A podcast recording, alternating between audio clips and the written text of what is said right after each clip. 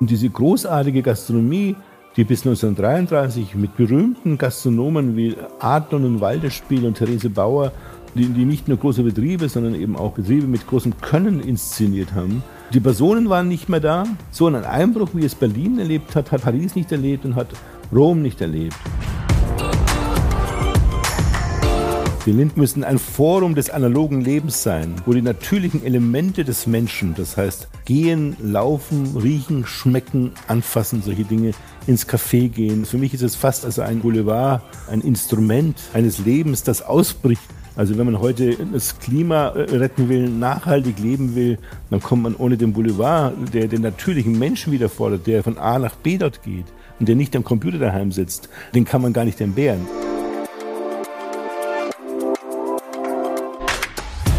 Willkommen zu Eat, Drink, Men, Women, dem Podcast für Gäste und Profis, die die Welt der Gastro lieben. Serviert werden Erfolge und Misserfolge, das Bewährte und der neueste Trend. Vom Kiez bis zu den Sternen. Salut!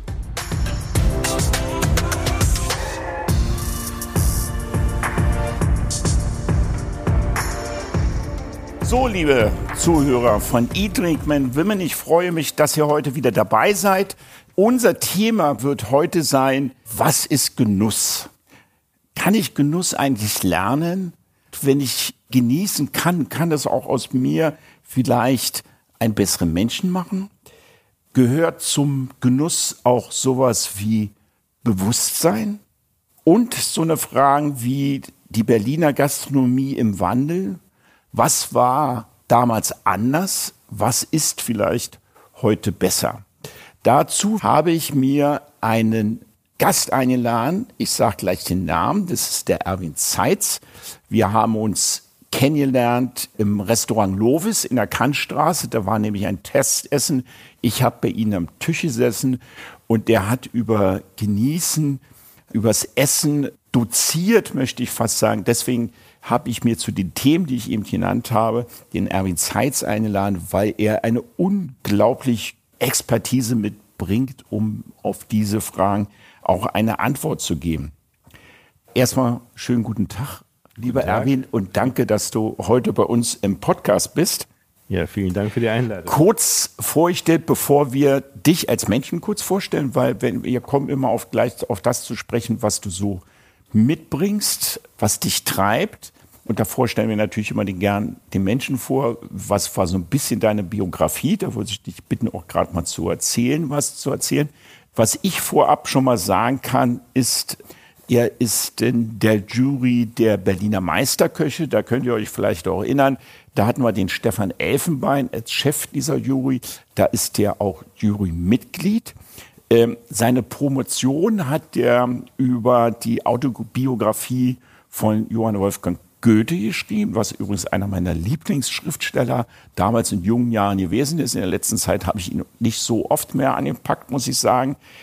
Und er schreibt unter anderem, weil er ein Journalist ist, auch für die FAZ und andere Journalien.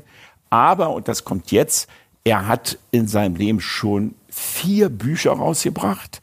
Und das fünfte kommt jetzt am 15. August mit dem Titel Unter den Linden heraus. Die anderen Bücher, will ich kurz erwähnen, waren Kunst der Gastlichkeit, Das Gasthaus, Naturnahes Kochen und das Beste, was mich vom Titel am meisten angesprochen hat, war die Verfeinerung der Deutschen. Was für ein schöner Satz. Ich weiß nicht, war das eines deiner ersten oder eines deiner mittleren oder letzten Bücher, Erwin?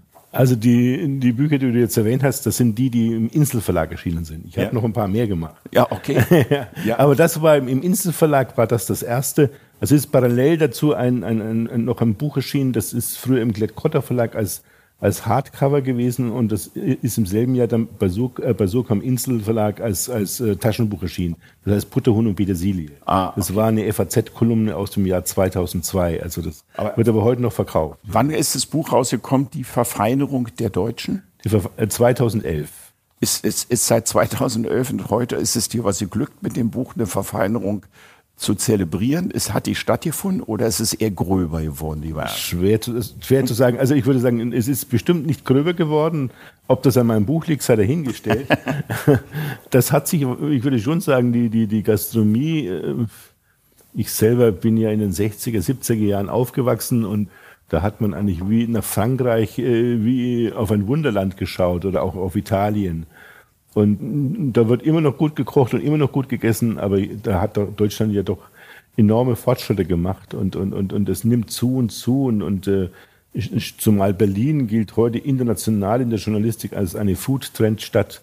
Also das ist unerwartet, äh, hat sich das verbessert und da kommen wir gleich noch zu. Dann sind wir gleich im Thema drin, weil vorher stellen wir unsere Triggerfragen.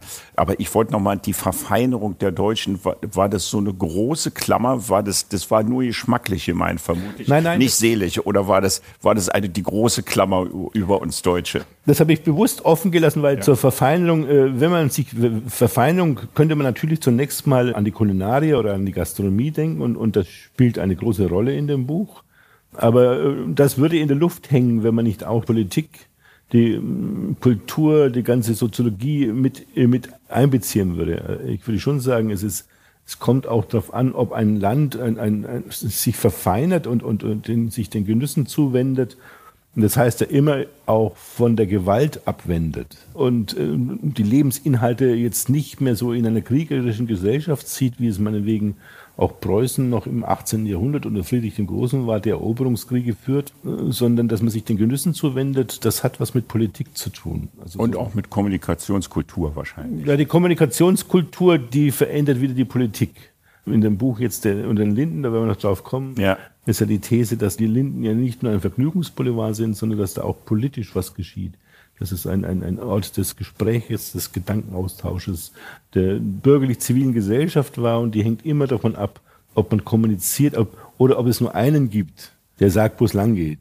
Und wenn der nicht gut tickt, dann geht alles den Bach runter. Oh je, da haben wir äh, aktuell viele gute Beispiele. Okay, Erwin, lass uns noch einmal einen Schritt zurückgehen. Wir fangen immer mit unseren sehr beliebten Triggerfragen an.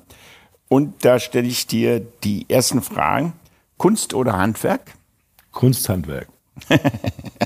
das ist übrigens eine Entweder-Oder-Frage. Ja, aber du kannst so moderne oder Tradition? Ja, also ich, ich bin immer ein Dialektiker. Ich kann mich dann nie, ich würde sagen, ich halte es fast für ungesund, sich einseitig für etwas zu entscheiden. Also so, aber äh, wenn ihr jetzt, wo, wo würdet, ich verstehe, was du meinst, aber wo würde die Nadel hinausschlagen? Ich will es dir ein bisschen leichter. Dann, dann, dann würde ich sagen, äh, man muss natürlich die Moderne, das heißt die Gegenwart und Zukunft sind noch wichtiger als die Vergangenheit. Aber ich fühle mich totunglücklich damit, äh, die Tradition wegzulassen. Okay. Weil die, man kann die Dinge der Zeit eigentlich nur entwickeln, wenn man auch ein Wissen hat, was gestern passiert. Wir leben heute in einer Zeit, die, die in großen Teilen so von einem äh, digital-industriellen Kommerz bestimmt wird. Und es erscheint tagtäglich eine Flut von neuen Produkten, die uns berauschen. Und das, das äh, suggeriert, dass man eigentlich sich um Vergangenheit und Zukunft gar nicht mehr kümmern muss. Die Gegenwart ist so berauscht mit neuen Produkten. Und äh, ich versuche ja auch in diesem Buch über den Linden, sage ich, nein, die Linden müssen da aussteigen. Die Linden müssen äh, Ent, entschleunigt werden. Müssen ein Forum des analogen Lebens sein, wo die natürlichen Elemente des Menschen, das heißt Gehen, laufen, riechen, schmecken, anfassen, solche Dinge, ins Café gehen, ein Rendezvous mit der Geschichte haben. So, das muss dann wieder, für mich ist es fast also ein Boulevard, ein, ein Instrument oder ein, ein Forum eines Lebens, das ausbricht. Also wenn man heute das Klima retten will, nachhaltig leben will, dann kommt man ohne den Boulevard, der den natürlichen Menschen wieder fordert, der von, von A nach B dort geht und der nicht am Computer daheim sitzt, den kann man gar nicht entbehren. Das ist auch ein, ein der, der Boulevard als eine Wiederentdeckung einer älteren Unterhaltungsform, der arbeitet sehr an einem nachhaltigen Zeitalter zu. Ich komme noch mal darauf zu sprechen später, weil du hast ein schönes Stichwort genannt. Wir hatten ja, unser Thema ist ja ein bisschen Genuss. Und dann hast du sowas gesagt wie Berauschen und steht Genuss versus Berauschen, würde ich aber später nochmal darauf mhm. zurückkommen. Globalität oder Heimat? Ich bleibe bei meinen.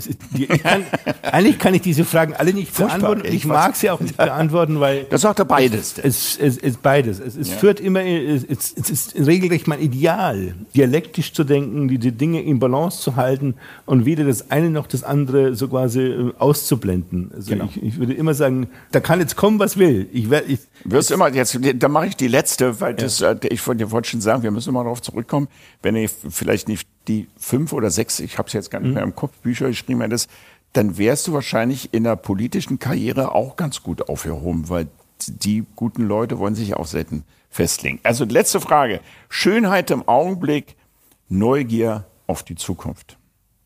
Da wäre mir die Schönheit im Augenblick lieber. Dann, du hast ja die Promotion über Goethe geschrieben, richtig? Mhm. Hat er nicht mal so einen Satz gesagt wie, sollte ich zum Augenblicke ja sagen, dann sollst du mich in Ketten schlagen, dann würde ich gern zugrunde gehen. Verweile doch, du bist, bist so schön. schön. ja. ja. Das ist die Schönheit im Augenblick. Äh, ja. Äh, ja. Gott sei Dank. Das ist natürlich auch wieder. Äh, das ist, ne, das ist, wie gesagt. Ja, das hat was. Das geht gegen mir völlig gegen den Strich, äh, da mich für eine oder andere Seite zu entscheiden. Im Gegenteil, ich bin eigentlich eher der, der lehrt nicht einseitig zu werden und äh, bemühe mich selbst tagtäglich darum, es nicht zu sein. Ob mir das immer gelingt, ist eine andere Frage. Aber mit dem Ideal nach würde ich sagen, es ist immer Vergangenheit, Gegenwart, Zukunft in eins zu denken und, und äh, die Dinge in der Zukunft auch mit Hilfe der Vergangenheit zu entwerfen, ohne dass man die Vergangenheit imitiert und nur das macht, was schon mal war. Ja, okay, das ist ein guter Satz, den habe ich auch verstanden. Steigen wir in deine Biografie ein. Als ich über deine Biografie gelesen habe, habe ich fast immer so den Eindruck gehabt, Erwin, als wenn immer mit so einem gewissen Stolz du immer war so Sohn eines Gastwirtes und Metzgermeisters. Ist so, das hast du wie so, wie so ein Schild fast vorgetragen. A, die Frage, kannst du ein bisschen über den Werdegang vom Sohn eines Metzgermeisters und dann hätte ich gleich eine Frage B dazu. Ist Metzgermeister eigentlich ein typisch süddeutscher Begriff und hier sagt man Fleischermeister oder ist es aus der Historie bedingt, dass sich das Wort gewandelt hat? Ja, es ist in verschiedenen deutschen Regionen unterschiedlich. Also in Norddeutschland spricht man eher vom Fleischer, in Süddeutschland eher vom Metzger. Ich finde den Metzger eigentlich schöner, weil er eher dieses Metzeln, also dieses, dieses äh, Wurstmachen dabei hat. Und ja. ähm, mir hat eigentlich dieses Wurstmachen, also ich habe ja dadurch, dass ich eben tatsächlich eben aus einer Metzgermeister und Gastronomenfamilie stamme, habe ich auch die beiden Berufe gelernt zunächst. Also ich habe Metzger gelernt und habe Koch gelernt. Und Durften die Metzger damals noch schlachten eigentlich? Ja, also ich habe im, im elterlichen Betrieb gelernt, äh, wir hatten ein Schlachthaus. Ah, also okay. wir mussten auch schlachten. Das hat mir nie gefallen, muss ich sagen. So war mir immer eine Überwindung. Das, am Montag war immer Schlachttag, das war mein Martyriumstag. und für mich begann die Woche eigentlich immer erst am Dienstag, wenn dann das Fleisch zerlegt wurde und dann ist die am Dienstag und ab Mittwoch sind dann die Würste gemacht worden bis Freitag. Und das habe ich sehr gern gemacht. Also das, ist, das geht ja fast schon in den Kochbereich hinein. Also Dinge würzen, räuchern und verfeinern, da hatte ich großen Spaß dran, ja. Und, und, und, ja, sorry, und die, die, ja. so mal, dass ich das erwähne in, in der Biografie, erstens mal kurz zu meinem Leben, aber ein bisschen so diesen, diesen handwerklichen Hintergrund zu betonen, das gefällt mir auch. Also ja. ich, ich sehe dieses Handwerk, hat was mit Qualität zu tun, was mit Lebensart zu tun. Es hat einen anderen Rhythmus als die Industrie. Es ist näher an den Dingen dran. Es ist näher an Achtsamkeit, an Sorgfalt dran, an, an guten Umgang mit der Natur Im besten dran. Sinne, im besten Und deswegen Sinne, betone ich das dann auch immer. Also wenn man heute aus der Banalität der Wegwerfgesellschaft, aus diesen tausenderlei Produkten, die so schnell weggeworfen werden, rauskommen will, da muss man versuchen, in die industrielle Produktion wieder so viel Handwerk und Kunst wie möglich einzubauen. Wenn uns das nicht gelingt, dann ersticken wir im Müll. Oder, oder wir essen nichts mehr Vernünftiges. Wir essen nur noch Essen, das von der Industrie erwärmt und behandelt wurde. Mit, mit Convenience heißt es. Convenience, ja, genau. wie auch immer, dass man das dann nennt. Äh, das vertragen wir auf die Dauer nicht, das verträgt die Natur auf die Dauer nicht. Und deswegen wird in der Zukunft äh, das Handwerk, so hoffe ich doch zumindest, eine große Rolle spielen und dass diese handwerklichen Berufe wieder mehr Achtung finden. So, so betone ich das auch. Ich, meine, ich hänge es ja, ja auch nicht so an die große Glocke, dass ich das, ich schreibe halt nur, wenn ich dann, äh, wenn ich gefragt wird, dann sage ich das so, aber auch nicht mit Scham. Nee, nee, das ist, nee, im ganzen Gegenteil. Ich habe so den Eindruck gehabt, auch mit einem gewissen Stolz da zu sein, womit die Wurzeln her hat und auch mit einer gewissen Freude, nämlich eine Affinität für Handwerk und das Handwerkliche im guten Sinne, die Dinge auf den Punkt zu bringen, wie ein wie die Handwerksmeister auch in Japan oder gute Messer schmieden oder Sushi Gutes Stichwort. Ja, ja und ja. Äh, Wie kam es denn in deiner Biografie, dass du dann den intellektuellen Weg gegangen bist und nicht in dieser Richtung geblieben bist? Das habe ich mir oft auch selbst gefragt, ob ich nur von der Mode der Zeit äh, gefangen wurde oder, oder ob es aus mir selbst herauskam. Wenn ich, wenn ich so nachforsche und wenn ich manchmal mich mit Leuten unterhalten, die mich aus der, aus der Jugendzeit noch kennen, äh, so, dann würde ich sagen, das drängt ja aus mir selbst heraus. Die Neugierde, ein bisschen auch im goethischen Sinne. Ich wollte eigentlich wissen, was die Welt im Innersten zusammenhält. Ja. Also wollte Naturgesetze, gesellschaftliche Gesetze, äh, soziologische Gesetze kennenlernen. Und so kam dann äh, noch während, die, die beiden Lehren habe ich gemacht, weil es meine Eltern von mir wünschten und ich zunächst gar nicht so erzogen wurde, dass ich jetzt gegen meine Eltern äh, revoltiere und was anderes mache. Wo bist du da geboren? Also wo war die Metzgerei? Äh, in, in Franken, in der Nähe von Nürnberg, südwestlich von Nürnberg. Also es ist ein kleines Städtchen, Wolframs-Eschenbach heißt das. Und da hatten wir eben diesen Gasthof und die Metzgerei und, und ja, und ich bin so erzogen worden, dass, dass ich eigentlich mehr, mehr oder minder ein gehorsamer Sohn war lange Zeit und äh, es erschien mir auch natürlich und äh, dieser Metzgerberuf, also gerade dieses Wurstmachen hat mir auch gefallen. Und äh, meine Eltern wollten schon gar nicht mehr, dass ich Koch lerne. Für mich war es eigentlich immer unvorstellbar, gleich nach Hause zu gehen als junger Mensch. Und äh, dieser Drang in die Welt hinaus, Erfahrungen zu machen, die Welt kennenzulernen, in ihrer Gänze, soweit das dem Menschen möglich ist, zu erfassen durch Lektüre und durch Reisen und so weiter, das war zu stark da und wahrscheinlich spürte man auch dann in den 60er, 70er Jahren, äh, man kann sich das heute auch leisten. Es muss nicht mehr jeder eher auf die Familie und auf den Familienfortpflanzung und Gehorsam gepolt werden. Also in einer Zeit, wo sechs, sieben Millionen Menschen da sind, ist eigentlich besser, wenn nicht jeder irgendwo so auf Familie fixiert, also auf Familiegründung fixiert ist. Und so bin ich dann eben dann ausgestiegen und äh, glücklicherweise hat aber auch äh, eine Schwester von mir das dann weitergeführt und, und ich konnte dann meine Odeenfächer studieren. Und, äh, Hast du die dann gleich in Berlin studiert? Bist du dann von Franken dann gleich nach Berlin gekommen? Also ich bin, ich, nachdem ich die Kochlehre in Nürnberg gemacht habe, da sollte ich dann wieder nach Hause gehen, war mir auch nicht vorstellen. Und dann hab, hab ich, war ich im, am Kurfürstendamm im damaligen äh, Kempinski Koch. Und äh, in Berlin. Wie alt warst du da? Äh, da war ich 20. Ja, also doch schon relativ jung denn nach Berlin gekommen. Ja, ja, ja 2021, so ein Jahr. Und in der Zeit, da bin ich aber auch schon an, so nachmittags immer an die Uni gegangen und habe da so Vorlesungen in Philosophie gehört, weil das Thema, das hat mich schon interessiert. Ich habe auch schon während meiner Kochlehrzeit als Koch hat man immer die sogenannten Zimmerstunden, die, diesen geteilten Dienst. Ich weiß nicht, ob es das heute doch gar noch gibt. Da hatte man immer, man musste in, in mein, wo ich Koch gelernt habe, in dem Nürnberger Hotel, da musste man also äh, um neun anfangen bis um nachmittags um zwei, dann hat man drei Stunden frei gehabt. Genau, und dann, und dann ist man wieder, wieder zur zweiten Schicht gegangen. Und, ja. und, und da habe ich schon auch zu lesen angefangen. Also so, so äh, philosophische und, und äh, kulturgeschichtliche Bücher, unter anderem dem von mir heute noch unglaublich geschätzten Jakob Burkhardt, äh, seine kulturgeschichtlichen Bücher.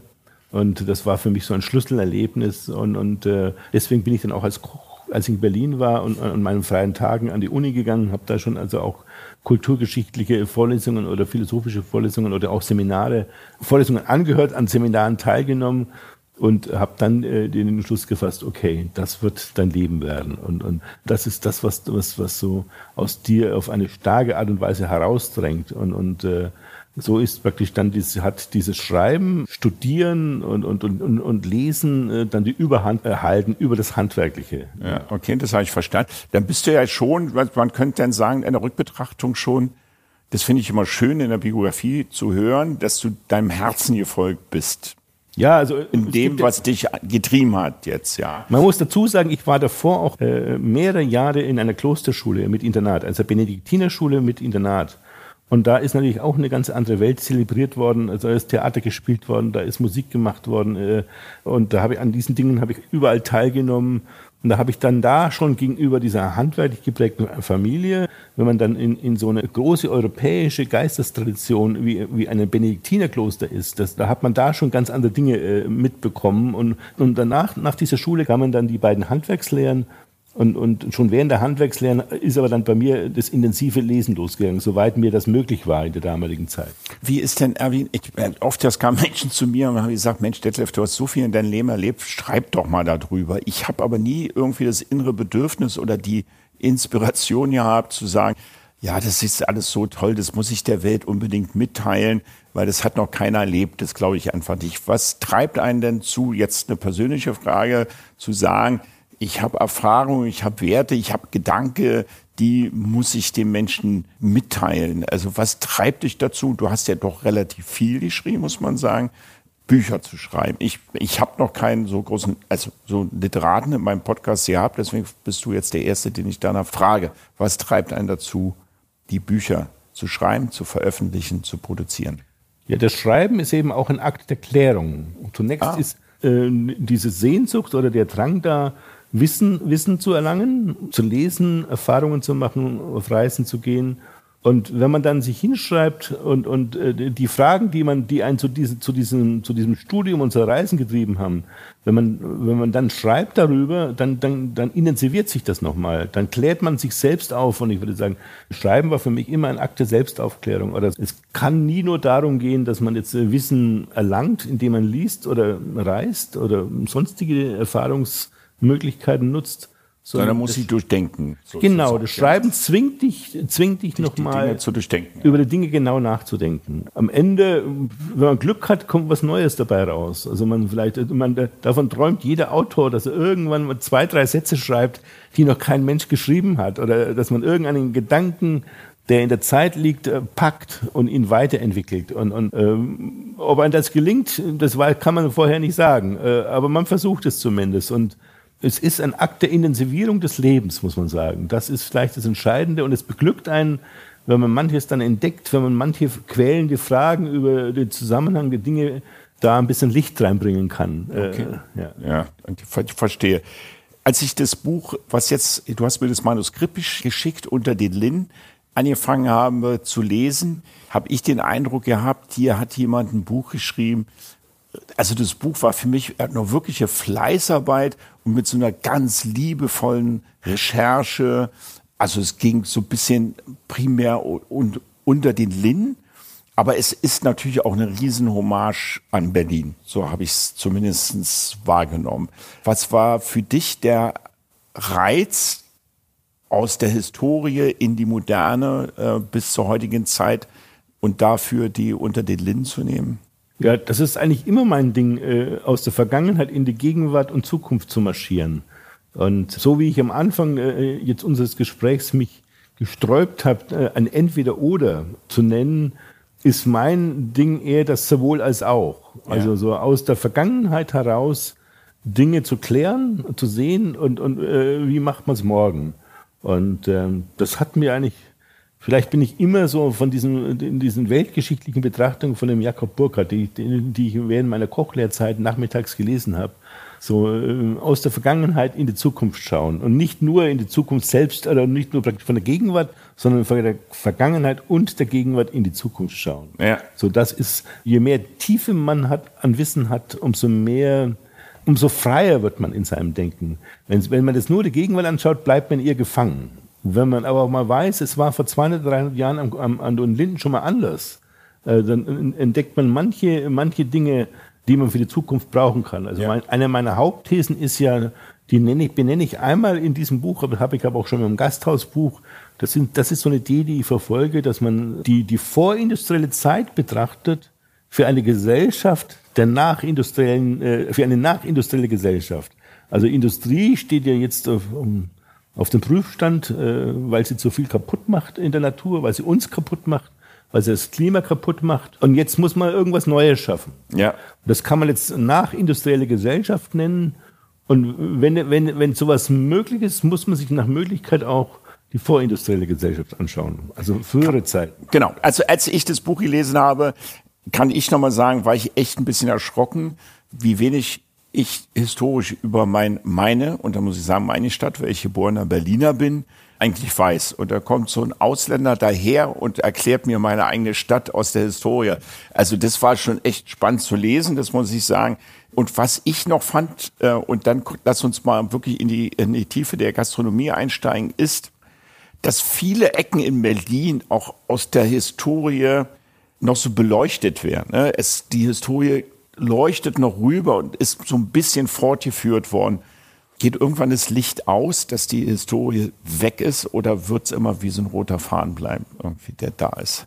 Das hängt von uns ab, wie klug wir sind. Äh, also so, wenn wir, wenn wir ganz so quasi uns von der, vom, vom Kommerz verführen lassen, dann wird, sie aus, dann wird es die, die Historie eines Tages nicht mehr geben, aber uns vielleicht auch nicht mehr.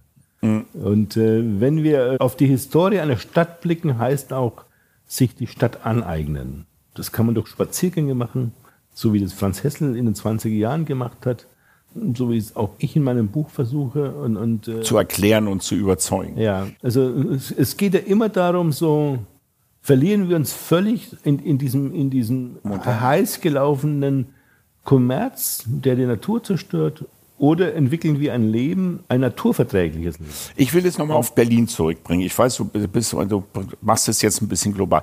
Gehen die Berliner nicht wirklich liebevoll mit ihrer Stadt um? Sind die zu sehr burschikos unterwegs? Also es gibt ja... Ja, diese, diese, diesen Vorwurf gibt es schon immer, weil Berlin natürlich durch die Industrialisierung zu schnell gewachsen ist. Also ja, aber das ist ja jetzt ein paar Jahre. Lass uns mal von der Gegend. Ja, aber da bleibt sprechen. was hängen. Also deswegen fordert man immer auch. Aber ich würde sagen, da ändert sich schon was. Ich bin ja am Ende zufrieden mit der Entwicklung, also wie sie in den letzten Jahren gelaufen ist. Und ich übe natürlich an, an vielen Dingen Kritik in diesem Buch, was, was unter anderem gehe ich ja auch auf das Schloss ein das ist so Irrungen, Wirrungen und, und da wird sich noch manches, hoffe ich doch zumindest in den nächsten Jahren verbessern, auch was, was gastronomisch unter den Linden los ist. Das kann sich ja gar nicht vergleichen, die, die Lindengastronomie im Augenblick mit der übrigen Entwicklung in der Stadt. Die übrige Entwicklung statt in den Kiezen, also Goldsberg, Neukölln, Prenzlauer Berg, was weiß ich, gilt international als Food Trend City, aber die Linden sind noch keine Food Trend City. Da, da ja, die sind Autohaus, die, Autohaus die, City. Die, die, leiden, die leiden eben am meisten und unter dieser geteilten Stadt, unter den Kriegen, unter dem, das, was in der Nazizeit und was zum Teil auch durch das autoritäre System, das die Russen äh, dem Ostsektor aufgezwungen haben und durch die Teilung der Stadt, durch die Mauer, also das Brandenburger Tor lag ja mehrere Jahrzehnte im Niemandsland, gab es ja nicht mehr Häuser ringsrum, also der Pariser Platz war gar nicht vorhanden als, als, als das Bauensemble. Und die DDR hatte also auch nicht allzu großes Interesse, da die sogenannten bourgeoise Lebensweise der Linden, wie sie äh, bis 1933 bestand, äh, aufrechtzuerhalten. Also wenn man sich mit Leuten unterhält, äh, Sie haben mir vorhin schon genannt, dass der Herr Gysi, der, der sagt, das, das, das war doch in der DDR. Auch da gab es gut zu essen. Genau. Also ich würde auch sagen, da, die, die hatten, natürlich gab es ab 76 den Palast der Republik. Und das war tatsächlich ein renommiertes äh, Haus. Da hat es so die sozialistische Gastronomie das Beste gegeben, was sie geben konnte. Also man kann nicht heute sagen, dass die, die, die Gastronomie der Stadt und in Linden heute das Beste gibt, was sie geben kann. Das macht sie im Augenblick nicht. Auch so ein, so ein Opern, das Operncafé, äh, würde ich sagen, verschmisst man schmerzlich. Da ist jetzt ein Kunsthaus drin. Also auch so ein, so ein, so ein, so ein Zeichen, dass ein Kunsthaus werfe mehr Distinktionsgewinn ab als ein Kaffeehaus. Ja. Und das, das, der Trend ist aber gerade umgekehrt. Also aber gehen wir, steigen wir da mal ein, nämlich zum Kaffeehaus, nämlich ein bisschen in die Moderne erwähnen, zu sagen, irgendwie, Moderne steht ja auch für Schnelligkeit. Wie gesagt, damals habe ich schon ein Zitat von Nietzsche, Gott ist tot. Damit fängt die Moderne an und dann machen wir den Schlag zur Gegenwart. Berlin ist in den letzten zehn Jahren gastronomisch in seiner Vielfalt und auch Qualität von den Sternen Gastronomie enorm gewachsen. Nun steht aber auch moderne für Schnelligkeit. Das heißt, wenn ich von Kaffeehäusern spreche, Kaffee aus einer Porzellantasse oder im Takeaway-Becher, was hat es mit Bewusstsein und Qualität zu tun? Wo ist da der, der Unterschied? Also jetzt wollen wir mal zum Genießen kommen und was, welche Attitüde man mitbringen müsste, um genießen zu können. Also um, Langsamkeit oder man könnte auch sagen Beschaulichkeit, so eine gewisse meditative Stimmung ist bestimmt für den Genuss des Lebens wichtig. Also es ist ein Unterschied, ob ich vor dem Computer sitze, nebendran meinen Suppenteller und schlürfe das hinein und, und, und schreibe aber noch zugleich. Ich muss sagen, zwar keine Suppe, aber das habe ich auch schon gemacht. Also am Computer gegessen und das Mittagessen fiel einer mehr oder minder aus, bis ich dann selber gemerkt habe, das ist ja ein Irrsinn. Und irgendwann hatte ich dann angefangen, wieder mich in die Küche zu begeben, am Küchentisch zu essen und äh, das hat meine Lebensfreude äh, enorm vermehrt, muss ich sagen. Das fiel mir am Anfang leicht schwer, aber so Genuss hat immer etwas mit, mit Entschleunigung zu tun oder das Tempo herausnehmen. Und das ist natürlich auch Überhitzung herausnehmen, Hitze herauszunehmen aus der Welt. Bewegung braucht ja meistens äh, künstliche Energie auch noch. Gut, man kann natürlich auch joggen und, und es natürlich machen, aber Bewegung hängt ja heute viel mit Elektronik zusammen. Elektronik braucht aber, eine, braucht aber irgendeine Steckdose und die Steckdose braucht wieder Kraftwerke. Und, Lass uns beim Essen bleiben. Ja. Als, als, weil, weil es gibt ja Städte wie Berlin, also ich, ich, ich fasse mal zusammen, Genießen hat jetzt ein bisschen was mit Entschleunigung zu tun, sich dem und Entschleunigung hat wahrscheinlich auch was mit Bewusstsein zu tun, nämlich dem sich bewusst zu sein. Das kennt man aus Japan aus der Zen-Meditation, indem man sich konzentriert auf dem, was man tut. Jetzt mal ein bisschen auf den Punkt gebracht. Nun gibt's ja Städte, ähm, und du bist ja jetzt, ein, wie gesagt, hast eine Hommage an Berlin geschrieben.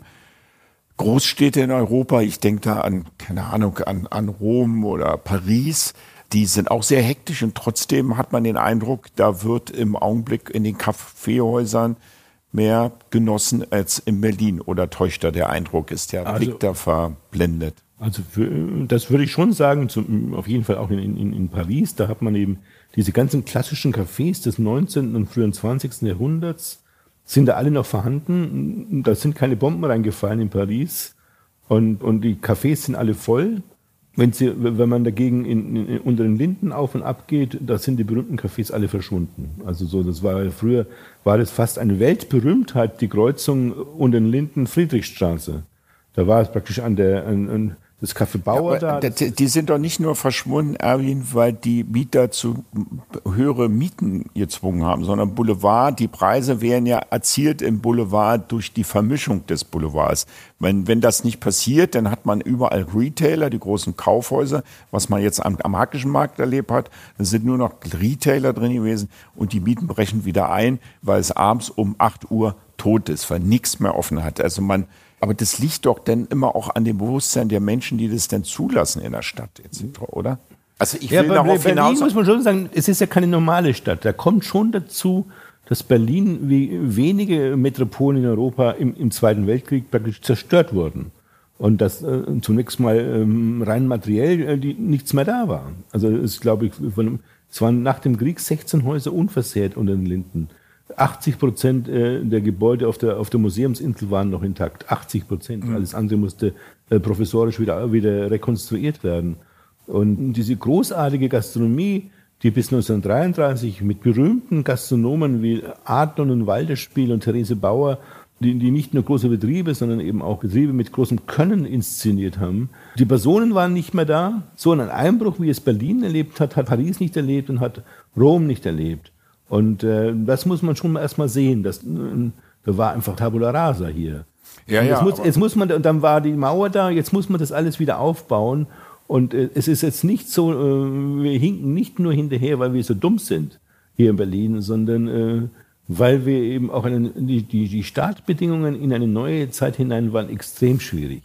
Nein, ich glaube, ich weiß ja, ich widerspreche dir da ein bisschen. Ich also ich als Berliner und Deutscher habe schon immer festgestellt, dass sehr, sehr lange, auch das war noch bei mir im Hause meiner Eltern so, es wichtiger war, dass der Teller voll war und nicht gut geschmeckt hat. Also geschmeckt haben sollte er auch im Best Case, aber wichtig war, dass eine ordentliche Portion ja, auf dem Teller war. Ich meine, es hat sich in jüngerer Zeit dieser deutsche Masochismus auch herausgebildet. So quasi man, man kritisiert ewig, krittelt ewig an sich herum und, und, und macht, aber äh, das, auch das ist ein falscher Blick, glaube ich. Ja? Also, äh, wenn, wenn Sie sich Berlin anschauen, es ist heute kein Bewusstsein da, wie großartig die Gastronomie am Unter Linden war. Und äh, du möchtest auch schon wieder jetzt rekurrieren, dass es, dass es gar keine Rolle gespielt hat, sondern dass man immer schon, es ist, man hat man ist natürlich, die, die Berliner sind natürlich auch von so einem Typen wie dem König, dem Soldatenkönig geprägt worden, der Eisbein mit Sauerkraut aß, also eine üppige, etwas rustikale äh, Art. Hab ich als Kind auch noch gegessen, ja. Und, und kein Mensch kümmert sich darum, das tue ich ja in einem Buch am Ende des Kapitels, dass es eine feine Berliner Küche gab. Man will immer diesen Masochismus, bei uns war es ja noch nie gut. Ja. Wir haben ja schon nee, immer nee, schlecht nee, nee, Aber da hake ich mal ein, da lass uns, das wollte ich erst später aufkommen, aber jetzt hake ich da ein. Weil, mit, wenn ich auch mit Köchen gesprochen habe, mit äh, Marco Müller, mit drei Sterne, mit zwei Sterne Köchen, das ist ja das große Stichwort. Die kennen das alles nicht. Aber, aber, aber, die haben alle, das große Stichwort steht überall regional kochen. Und dann frage ich, was heißt denn regional kochen? Und dann sagt zum Beispiel Marco, sagt, die rote Beete neu erfinden. Die kann man wie die Pasta in unterschiedlichen Variationen bringen. Und gut, reden wir hier von drei Sterne Koch. Wenn du jetzt regional Berlin-Brandenburger Küche machst, dann hab ich es, ich habe es nie erfahren. Ich sagte, wenn ich nach Süddeutschland und München gehe oder ich gehe nach Norddeutschland, nach Hamburg, da habe ich regionale Küche erfahren, die ich gerne mal von der Weißwurst bis zur Haxe oder so. Und Berliner Küche war für mich, keine Ahnung, Gulasch, Eisbein, Kohlroulade, Hühnerfrikassee. So, dann hört es irgendwo bei mir schon auf. Aber das meinst du, das wieder belegen, ja, das, das wird aber heutzutage auch in der Presse und, und Königsberg Klopse fällt mir noch das äh, ja. Das wiederholt sich immer wieder. Als ich die, mein Buch Die Verfeinerung der Deutschen schrieb, was, äh, und dann da gab es unter anderem eine Sendung im Deutschlandradio, was, was ich glaube, es war im Deutschlandradio, und dann ähm, klatschen die ein Bild also auf der Homepage des Radios drauf, wo sie die Sendung praktisch ankündigen als Podcast, wo man es nachhören kann, mit einer Currywurst. Ah, okay. Äh, die Currywurst kommt in meinem Buch ein einziges Mal vor. Ja. Also es geht in meinem Buch um was ganz anderes. Aber sie wollten diesen Masochismus haben in Berlin und Deutschland, Verfeindung ist, man kommt über die Currywurst nicht hinaus. Nee. Und das Buch zeigt etwas ganz anderes. Ja. Also das Gegenteil von dem, was in dem Buch geschieht wird sich zunutze gemacht. Was würdest du dir wünschen? Also was, also wenn du sagst, ich will die Verfeinerung der Berliner Küche genussvoller zelebrieren, wie die wie gesagt, wie es München jetzt macht. Ich entwerfe hier eine, eine Utopie am Ende dieses Buches und sage eben, auf der einen Seite, also mit vier Begriffen arbeite ich ja damit und sage also, edel vereinfacht, das leide ich her, wo das herkommt in Berlin, und äh, weltoffen märkisch. Und, und sage eben auch, also auf der einen Seite, wenn sich viele heute fragen, was ist denn, was ist denn die Besonderheit von Berlin, dann sagen, sie, sagen viele ja die Weltoffenheit und, und, und dass man so viele ethnische Küchen hat. Das ist aber nur ein Teil der, der Geschichte. Also jeder Globetrotter, der heute nach Berlin kommt, der will eigentlich in Berlin jetzt nicht dasselbe essen, was er daheim in New York isst, sondern der möchte in Berlin essen, was er nur hier bekommt. Und deswegen muss sich Berlin eben für, für, sowohl für das Märkische wie für das Weltoffene äh, interessieren. Also Weltoffenheit ist seit etwa 1650 ein Lebensgesetz der Stadt. Und äh, man kann gerade heute im Zeitalter des Digitalen nicht so tun, als ob die Weltoffenheit und Globalität nicht existieren würde. Wenn heute ein großer Koch in Sydney ein Rezept äh, ins, ins Internet stellt, dann, das hat mir mal einer erzählt, dann hat er am nächsten Tag 35.000 Anschläge. Mhm. Also dieses, dieses, von San Francisco bis Sydney. Mhm. Und äh, das ist der, der eine Fakt. Aber zugleich in, in, im Zeitalter der, der, der Klimaerwärmung und Globalität will man auch praktisch die regionalen Kreisläufe, die die Zeit, die die Tempo herausnehmen, die die Erhitzung herausnehmen aus der Welt, Gemüsearten suchen, die nur hier wachsen oder zumindest hier eine Tradition haben, die nach Fischarten suchen, wie Herr Marco Müller mit seinem Karpfen, den er jetzt entdeckt aus der ja. Müritz. Ja. Äh, das, diese Dinge laufen momentan ganz gut, diese Wiederentdeckung der Dinge. Ja. Aber das, davon hat man vor 10, 20 Jahren überhaupt nicht gefragt. Aber da ist man ganz aggressiv gewesen. Wenn, die, wenn Berlin den Anspruch erhob, nicht nur weltoffen zu sein, sondern eigene Regionalität zu entwickeln, dann ist Berlin gleich für viele wieder piefig geworden. Mir fehlt komplett die Fantasie, aber da kommst du, das wirst du mir erklären, wie man ein Eisbein verfeinern soll, sage ich dir ganz ehrlich. Das beschreibe ich in dem Buch. Ich, ja, okay. Ja, also dann hilf mir jetzt. Wenn du, wenn du die Eisbein vorstellst, das sind ja, das kriegt man meistens nur in Ausflugslokalen am Rande der, der Stadt oder in ein paar, auch in der Stadt. Sonst gibt's das Dann sind das riesige Dinge, also das, das ist ja fast ein Pfund, also ein riesiges Stück. Da wird es einem schon schlecht, wenn man es sieht. Also man muss äh, die, die Stücke verkleinern und man muss die Stücke vor allem auch besser, besser garen. Also die sind ja in so einem klassischen Ausflugslokal ist ein riesiges Eisbein völlig verkocht. Es muss am besten eben nicht von, vom Hinterbein, sondern vom Vorderbein sein, was schon kleiner ist. Und dann muss es sanft gesiedet werden, also unter 100 Grad, kurz drunter, eben länger sich Zeit nehmen. Das ist, das ist, das ist ganz delikat. Nach einer längeren Zeit garen ist auch die Schwarte eben, die, die eigentlich eine Delikatesse ist. Das spürt man erst wieder. Und dann legt man das eben auf ein samtiges grünes Erbsenberät, also ein kleines rosa Stückchen gepökeltes Fleisch drauf und dann ist es plötzlich eine Delikatesse. Und die Kartoffel wird nicht mal Salzkartoffel serviert, also das heißt äh, nicht mehr im Wasser gekocht und gesundheitlich ruiniert. Also ja, ja, ja, äh, Da, da, laufen ja laufen sämtliche Vitamine sind ja beim Teufel, wenn man das im Wasser kocht. Obwohl die Kartoffel eigentlich so viel Vitamin C hat wie die Orange oder wie der Apfel, glaube ich, wie der Apfel, ja. ja. Sondern man macht die klassische alte Berliner Quetschkartoffel. Ja. Das heißt, die Kartoffel wird mit wenig Wasser in der Schale gekocht, geschält, gedrückt, dann kommt das äh, Leinöl kalt gepresst, aus dem Spreewald da drauf und etwas Fleur de Sel und, so, und, und, sofort hast du eine, also eine Delikatesse dazu. Das hört sich gut an. Jetzt habe ich, das, jetzt hab ich ein Bild vom Kopf und auch einen Geschmack im Mund. Gibt es denn schon ein Restaurant, was das sowas zelebriert oder ist das jetzt eine also, innovative Eröffnungsidee, die du gerade so wie, so wie ich das So wie ich das jetzt äh, erzählt habe, habe ich mir das selbst ausgedacht. Ja. Äh, äh, man könnte es noch weiterspinnen, man könnte statt dem grünen, grünen Erbsenbrei eine sämige Holundersoße drunter legen. Dann hätte ja. man auch über das rosa Fleisch aus so einem blau-violetten Untergrund sein und, und äh, dieses diese, diese Holundersoße, äh, die kann natürlich wunderbar ein Match aufnehmen mit, dem, mit der Schwarte, so die, das Tannin, das in, in dem Holunder drin ist und so. Also da gibt's Dinge, äh, das, das kann gemacht werden. Das kann sein, dass es das irgendwo schon gibt. Ja, es gab mal so populär, ne, von Tim Raue, der hat so Königsberger Klopse gemacht, erzählt. Der Mann ist mir ohnehin ein Rätsel. Also so, der hatte so einen tollen Weg da in diese Subpopulär eingeschlagen. Ja. Was so in die Zeit hineinpasst und das geht er, das macht er einfach nicht fort. Ja. Er macht der französische Bistros in Berlin, das ist furchtbar, fürchterlich originell. Gegenüber vom KDW. Äh, ja, und, ja. und er macht natürlich seine Asiaküche und so weiß ich weiß, hatte ja bis, bislang immer noch importiertes Gemüse da aus, äh, frisch aus, aus Thailand das geht alles nicht mehr, finde ich, in Zeiten der Globalisierung. Zumindest nicht in diesem Umfang. Und äh, die, dieser geniale Zug mit seinem Subpopulär, dass er das nicht weiterentwickelt. Dass er nicht ja, ich merkt, fand das auch sehr schön. Dass er nicht merkt, das war die Schiene. Das verstehe ich nicht. Er spielt für mich dadurch in der in der, in der Avantgarde keine Rolle. Es gibt so ein paar Läden, die das machen. So das Engelbecken fällt mir jetzt spontan ein am Lietzensee, aber das ist ja keine deutsche, nee. sondern österreichische Küche, das muss man ja sagen. Aber die haben dann Nein, auch ihren un Welch ein Unsinn, das ist doch keine österreichische Küche. Ja. Wenn, dann ist es bayerische Küche. Die Chefin, die, die alte, die, die, die, die, Schnitzel und die, so. Die, die, die Senior-Chefin, die, die stammt aus München und hat Münchner Küche hier eingeführt. Ah. Aber es ist im Prinzip eine süddeutsche, süddeutsch-österreichisch-schwäbische Küche. Die und läuft ja wie verrückt. Es gibt ein Bedürfnis da. Ja. Aber auch, äh, du kannst auch Marco Müller, den, den Drei-Sterne-Koch hier in Berlin nehmen. Der macht praktisch eine, eine, indem er so quasi einen, so, einen, so einen alten Fisch, alte Fisch ist äh, nicht der richtige Begriff, sondern eben einen traditionellen Fisch der märkisch-mecklenburgischen Kiefern- und, und Seenlandschaft, ja. den Karpfen ja. den die alle in, in allen äh, alten Kochbüchern, es gibt ein Berliner Kochbuch, mehrere aus dem frühen 19. Jahrhundert, da wird der zelebriert, der Karpfen. Das ja. war ein, ein Paradetier, eben unter anderem auch das Kalb, Kalb war ein Paradetier. Hat man den im, eigentlich nicht immer nur zu Silvester gegessen, eigentlich war das nicht so ein Silvester. Ja, das ist auch wieder die Sage, so quasi. Ja, sorry, aber. Der Deutsche, der Deutsche ist, ist Karpfen zu, zu, Silvester. Zu, zu Silvester. Ja, nein, genau. nein, denn, äh, Ich habe den in der Badewanne noch äh, wässern müssen. Hier muss man wässern fünf Stunden, sonst genau. schmeckt schmeckt der Dings Nein, nein, den haben die schon öfters gegessen früher. Und weil, weil die, die, die Gewässer waren ja noch nicht verschmutzt, die waren gewässerreich und, und die, ja. die Kähne sind da vom Spreewald nach Berlin reingefahren und haben äh, riesige Mengen an Fisch äh, mit hierher gebracht.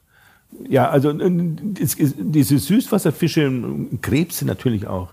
Krebse äh, gab es in Mengen, mittlerweile vermehren sie sich ja wieder in Berlin. Und äh, da gibt es glücklicherweise auch jetzt Köche, die mit diesen Krebsen wieder arbeiten. Lassen Sie uns nochmal zu Marco Müller gehen. Ja. Er ist für mich so quasi ein Symbol einer, einer, einer neuen Berliner Küche, äh, weil er eben als, als ein Koch aus der Hochküche eine regionale Produktkultur aufbaut. Hat er nicht deswegen auch eigentlich mitunter, jetzt ohne despektierlich sein zu wollen, weil ich hatte ihn ja selber, ich schätze ihn sehr, wir sind auch sehr freundschaftlich voneinander, aber gerade, dass er so konsequent diesen regionalen Weg gegangen ist, auch deswegen den, mit den dritten Stern bekommen, wie ist deine Einschätzung? Das mag da? mit dazu gehören, aber man darf sich nicht täuschen, der ist eben auch technisch unglaublich. Ja, ja, ja, das ist ohne der Frage. Ist auch, das ist auch ein, ein, ein kreativer Koch, was, was neu Koch Methoden an, anbelangt. Also unglaubliches genaues, präzises Kochen und so weiter. Der holt Feinheiten äh, durch die Art, wie er dann die Produkte behandelt, heraus. Also bei ihm ist die Genialität, finde ich, dass er sowohl die Produkte mit dem Bauern, mit den Fischern entwickelt.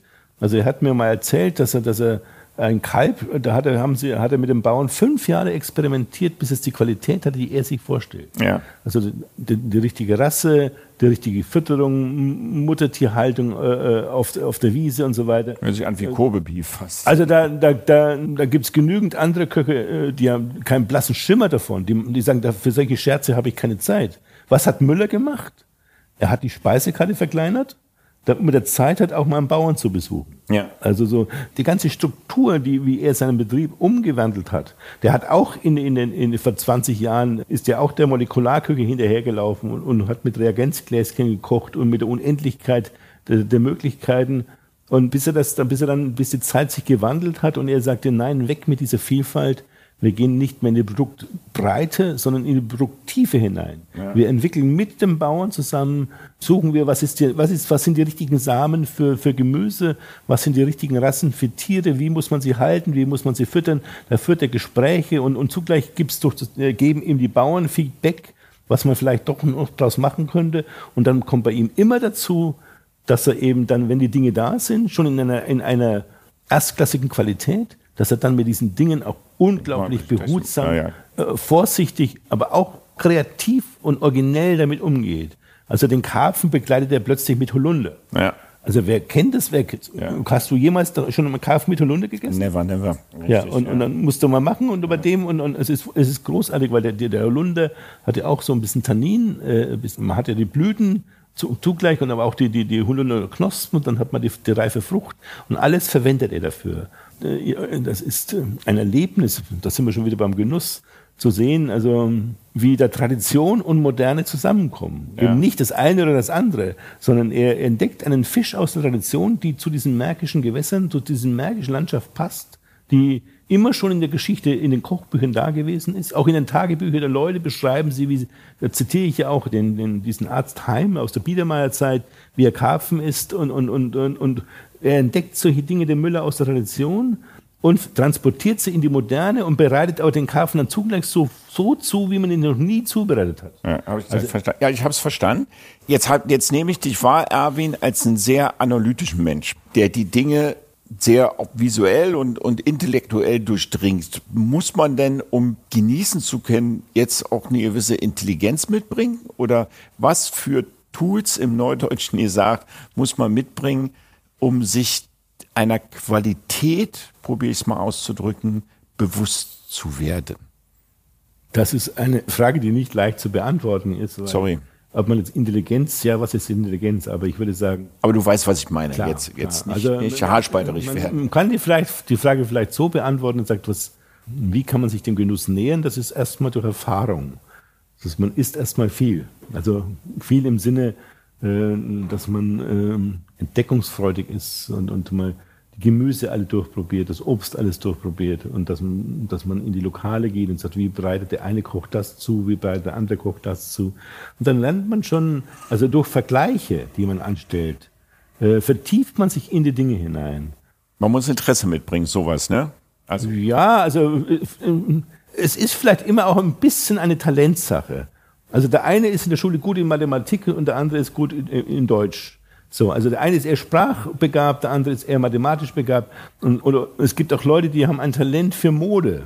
Also ähm, da kann man auch sagen, also so bestimmte Menschen, die haben einfach einen Geschmack äh, schon ein bisschen so. Ja, aber bei Weine geblieben jetzt erwähnt, wenn ich das ja oft fragen mich Leute immer, wie lerne ich denn Wein oder die Traube zu unterscheiden, in der man ist?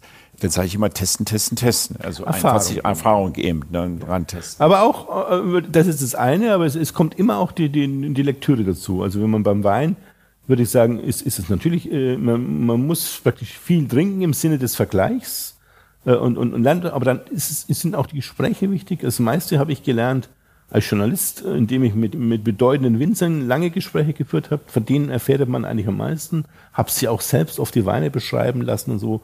Und dann äh, fischt man plötzlich eine Vokabel raus, die hat man noch gar nicht gehabt bei der Beschreibung. Mhm. So, und, und, und das ist ganz schwierig in, in, bei der Weinbeschreibung, neue Vokabeln kennenzulernen, um nochmal tiefer in die Dinge einzudringen.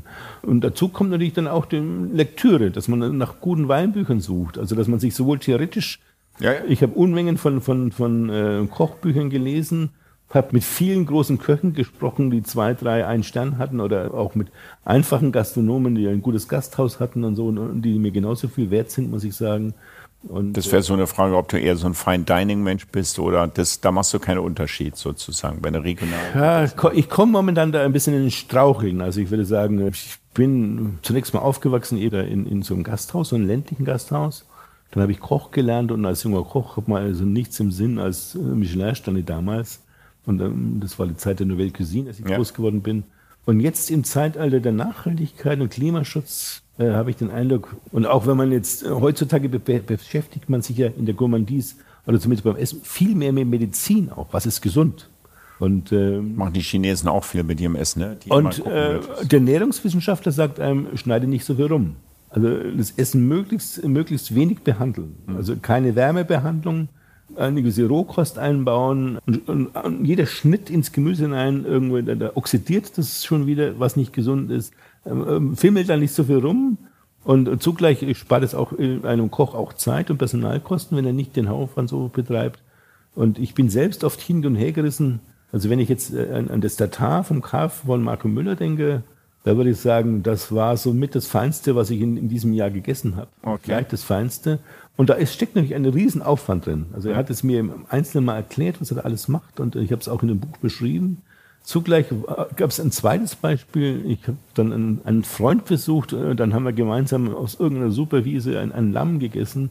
Und das haben wir nur, das pure Fleisch, angebrannt in der Pfanne, dann im Ofen etwas nachziehen lassen aus dem Knochen gelöst und dann so runtergeschnitten und haben dann Brot dazu gegessen. Das war das Zweitbeste. Also es war praktisch. Äh, ja, abverstanden. Da, da bin ich schon wieder bei meiner Dialektik. Ja. Nicht, also auf der einen Seite hat Marco Müller betreibt einen hohen Aufwand, um dieses Karpfendatar zu machen und es ist großartig, aber unser puristischer Lammrücken, der war genauso großartig. Ja. Und ich würde sagen, ähm, man muss zumindest beides im Kopf haben. Und ich bin mir momentan nicht ganz im Zweifel, ob uns die Klimaerwärmung nicht zwingt und auch vielleicht gesundheitliche Dinge nicht zwingt, etwas insgesamt, das, das was ich dann äh, in dem Buch auch edle Vereinfachung nenne. Dass wir doch also nicht einfach simpel vereinfachen, so, so in, in, im Sinn einer Wurstigkeit, sondern überlegt vereinfachen. Ja. Also wo kann ich mir einen Schnitt sparen? Wo kann ich mir noch eine Zutat sparen? Also wo kann ich ein bisschen Entschleunigung ins Arbeiten hineinbringen? Also in und und äh, man merkt manchmal auch, wenn man, wenn man jetzt, der, wenn der Koch auf dem Teller weniger hat, dann konzentriert sich das Auge viel mehr auf das Einzelne. Das heißt, äh, man, man gibt der Einzelheit wesentlich höhere Achtsamkeit. Ja, wobei das, das hatten wir ja auch schon in den 70er Jahren, als Nouvelle Cuisine und Bocuse aufkam etc. und so weiter. Da waren dann ein paar Sachen angerichtet, da war es sehr puristisch. Und davon sind wir ja auch ein bisschen wieder weg. Also das ist ja auch ganz gut. Lass, lass mich mal eine, auch eine wichtige Frage stellen, Erwin. Du bist ja jetzt viel rum, auch mit der Jury der Meisterköche, da seid ihr auch viel am Testen und du auch im Speziellen. Wenn jetzt du ein neues Lokal besuchst, was Eröffnung hat, jetzt so schon ein halbes Jahr läuft, etc. und so weiter, erkennst du aus deiner Tiefe der Analyse heraus, dass du dir innerlich sagst, hm, das wird schwierig, das wird nichts werden oder klar siehst also, du schon. Also und, zwei, und eine Frage hinterher, gibst du den Inhabern, Koch, wie auch immer, denn auch mal Tipps? Das auch, ja. Also es kommt immer darauf an, wie sympathisch er mir ist. Ja. Oder es gibt ja auch welche, die, das sagt man mal, der eine will gar nichts, der will gar keine Kritik hören, das ist sofort ein Angriff. Ja. Der andere merkt, da ist einer da, der will mir nichts Böses, äh, der will sich konstruktiv mit mir erhalten und, und der sitzt dann plötzlich zwei Stunden mit mir bis nach zum Eins am Tisch. So. Da das passiert nicht kostenloses Know-how-Transfer sozusagen. Genau, das passiert nicht allzu selten. Ja, okay, das ist schön. Ja. Und andere, da spricht man zwei Worte und, und die Klappe geht zu. Ja, also, ja, so, ja. Aber das kriegst du dann relativ schnell mit und agierst genau, dann dementsprechend. Genau, dann hält man seinen Mund. Das, das, lohnt sich dann auch gar nicht. Es gibt ein paar so Zeichen. Also ich selber habe ja, ich entwickle ja in dem Buch so ein Ideal von, von Gastronomie in dem Lindenbuch, also speziell der Berliner Gastronomie. Dann erzähl mal, was ist das Ideal der Gastronomie? Ja, ich, die vier Schlagworte heißen äh, edel vereinfacht, auch das Interieur, das hat, äh, leide ich ab von Schinkel bis hin zu David Chipperfield in der heutigen Architektur, die die Dinge auch reduzieren, um A, eben nicht so viel Abfall zu erzeugen und ähm, das heißt also auch das Interieur ist edel vereinfacht, beruhigt, weg von dieser Überhitzung, Überdrehtheit, der Lautheit, hin wieder mehr zu einem, dass man so kostenloses Glück äh, erlebt, äh, meditative Stille oder solche Dinge. Mhm. Und das andere ist, und das gilt sowohl für das Interieur, für die Einrichtung, dass, dass die vereinfacht wird, dass sie klar wird, dass sie sich beruhigt und, und eben auch für die Anrichteweise auf dem Teller. Da liebe ich es eben auch, wenn das äh, ein bisschen vereinfacht ist. Ich, ein, eins meiner Wunderbeispiele in dem Buch ist ja dieses sehr beliebte Quark-Semmelklößchen äh, mit Parmesansoße, äh, das wäre jetzt regional jetzt, ja? Das ist ja ein, ein, ein vegetarisches Gericht bei, bei äh, Cookies Cream, also dem, dem, ja. dem ersten Michelin-Stern-Lokal für ein vegetarisches Restaurant in Deutschland. Also im Rücken der, der unteren Linden. Der Zugang ist zwar von der Bärenstraße her, aber das Lokal liegt näher an den Linden als an der Bärenstraße. Unten ist das Crackers, ne? Genau, ja. ja.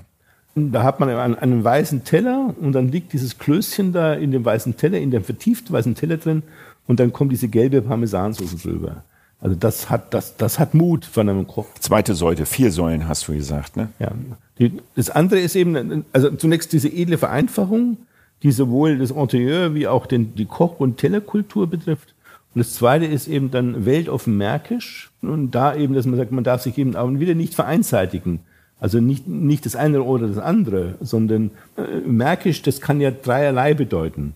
Also erstens, dass ich meinetwegen, dass ich die Produkte aus dem Markt beziehe oder aus der Umgebung von Berlin, aus dieser sandigen, alten äh, Kiefern- und Seenlandschaft, das keine fetten Äcker hat, aber so zarte Dinge wie Süßwasserfische, wie Kräuter, wie Waldpilze und so weiter, das, das äh, schlüssel ich ja dann eben einzeln auf.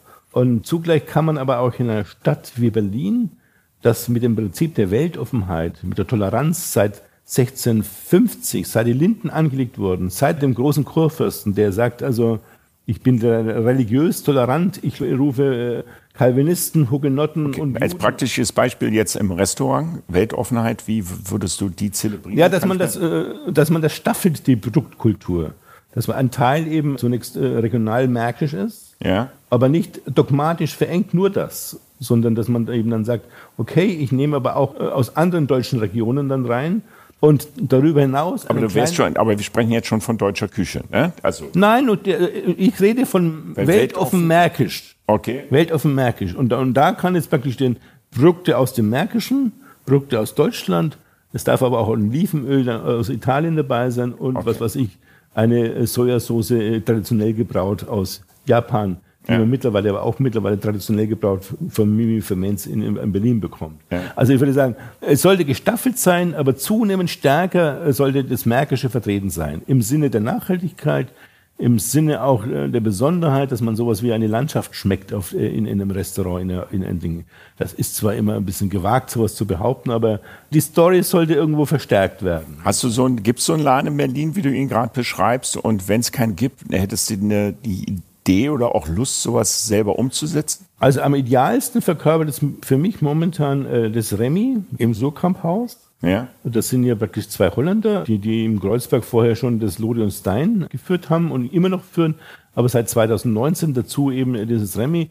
Das Interieur, das wird auch in dem Buch ja beschrieben, äh, wie vereinfacht das ist, aber auf eine sehr kluge, intelligente, edle Art ist die Vereinfachung des Lokals. Also so, man sieht dann so alte, äh, nicht alte, sondern Holzbänke, die an die Tradition des deutschen Gasthauses erinnern, aber nicht mehr dunkel gepeizt, sondern hell mit lackierter Natur, Naturbirke. Und dann sind so Polster drauf, aus, die aber Gold gehalten sind. Okay. Also schön das Traditionelle in die Moderne hineingehoben. Und zugleich wird auf dem Teller, meinetwegen, äh, kriegt man dann so Feta, aus dem Grenzgebiet äh, von, von dem Seehof Sierwalde. Das ist auf der Grenze zwischen dem Märkischen und Mecklenburgischen.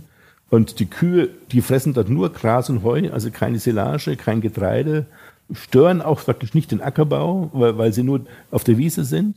Und, und da hat man dann so, so einen, einen naturrein schmeckenden Feta-Käse, so mit der typischen leichten. Und da merkst du, schmeckst du schon den Unterschied jetzt. Also ich würde sagen, das ist ein, ein das ist sagenhaft, wie das schmeckt. Ehrlich, ja. Also ja, ja, ja. okay und cremig und, und, und füllig und duftet auch ein bisschen nach Kräutern, die da, das sind, das sind ja alles Biowiesen, artenreiche. Kriegt man das im KDW eigentlich zu kaufen oder ist das dann wirklich? Also Seehof Seewalde, das, das ist kein so allzu großer Hof, das, das geht unter der Hand weg. Die ah, besten Köche von Berlin arbeiten ja. mit denen zusammen. Ja. Das, das, ist jetzt nicht nur äh, da, sondern äh, die, die sind ein wichtiger Kunde des Remy, aber der beliefert auch andere äh, Lokale. Ich glaube, Einige Dinge beliefert er auch in der Markthalle 9, da könnte es sein, da bin ich mir jetzt nicht ganz sicher, müsste man noch mal, müsste man sich erkundigen.